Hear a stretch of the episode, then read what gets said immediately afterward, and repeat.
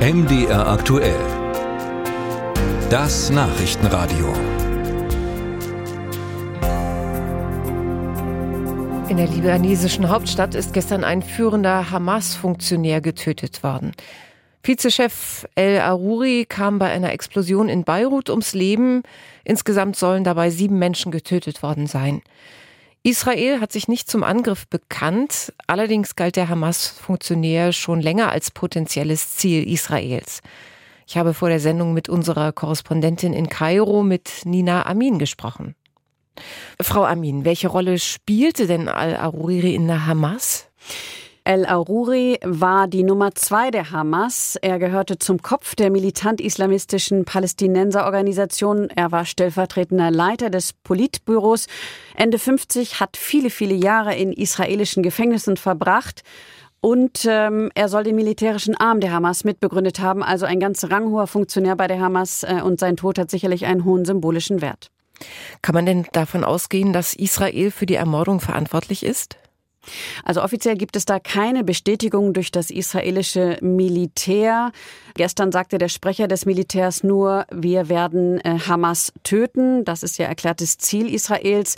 Und ein ranghohes Mitglied der Likud-Partei, zu der ja auch Israels Ministerpräsident Benjamin Netanyahu gehört, der hatte sich gestern auch gleich auf der Plattform X zu Wort gemeldet und hat den israelischen Geheimdiensten und Sicherheitskräften gratuliert. Also das sind natürlich schon Anzeichen, dass Israel hinter diesem Drohnenangriff stecken könnte. Aber wie gesagt, offiziell ist das nicht bestätigt. Aber Netanyahu hatte auch Anfang Oktober schon damit gedroht, den den Saleh el-Aruri töten zu lassen, denn man wirft ihm vor, dass er Angriffe der Hamas im Westjordanland angeordnet hat. Im Libanon ist ja die Hisbollah-Miliz führend. Sie hat gleich nach der Explosion in Beirut Vergeltung angekündigt. Nimmt Israel in Kauf, dass im Norden eine zweite Front entsteht? Also ich denke, das muss man noch ein bisschen unterscheiden. Der Angriff, wenn es jetzt ein Drohnenangriff war, dann war der ja ganz gezielt auf einen Hamas-Anführer, aber wie gesagt, Sie sagten es, das war im Herzen Beiruts, in der libanesischen Hauptstadt, im Süden, in einem Vorort. Dort ist eine Hochburg der äh, libanesischen Hisbollah-Miliz. Und ganz klar sehen die das natürlich jetzt auch als einen Angriff an. Also sie haben sofort auch mit Vergeltung gedroht. Ein Sicherheitsberater der israelischen Regierung hat äh, allerdings auch dann probiert, wohl die Lage zu entschärfen.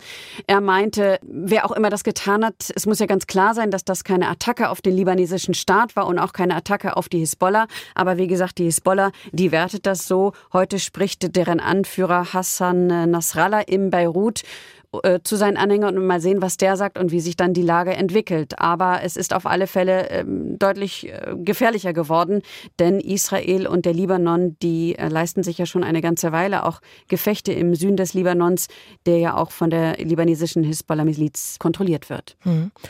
Was könnte denn die Ermordung des Hamas-Funktionärs für den Verlauf des Krieges in Gaza bedeuten und vor allem auch für die Israelis, die noch immer in Geiselhaft der Hamas sind?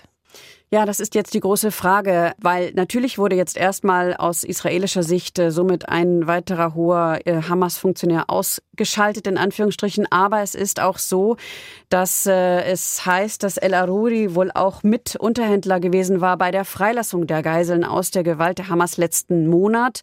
Und jetzt kamen auch sofort Berichte und aus arabischen Diplomatenkreisen hieß es, dass das jetzt äh, erstmal komplett auf Eis wieder liegt. Es, es sind ja immer noch Geisel in der Gewalt der Hamas im Gazastreifen und es laufen ja auch im Hintergrund die ganze Zeit noch Verhandlungen, dass die freigelassen werden und das scheint jetzt erstmal wieder auf Eis gelegt äh, worden zu sein. Das ist natürlich überhaupt gar keine gute Nachricht für die Geiseln und für die Angehörigen. Da muss man jetzt abwarten, wie sich die Lage weiterentwickelt. Soweit aus Kairo die Informationen von Nina Amin.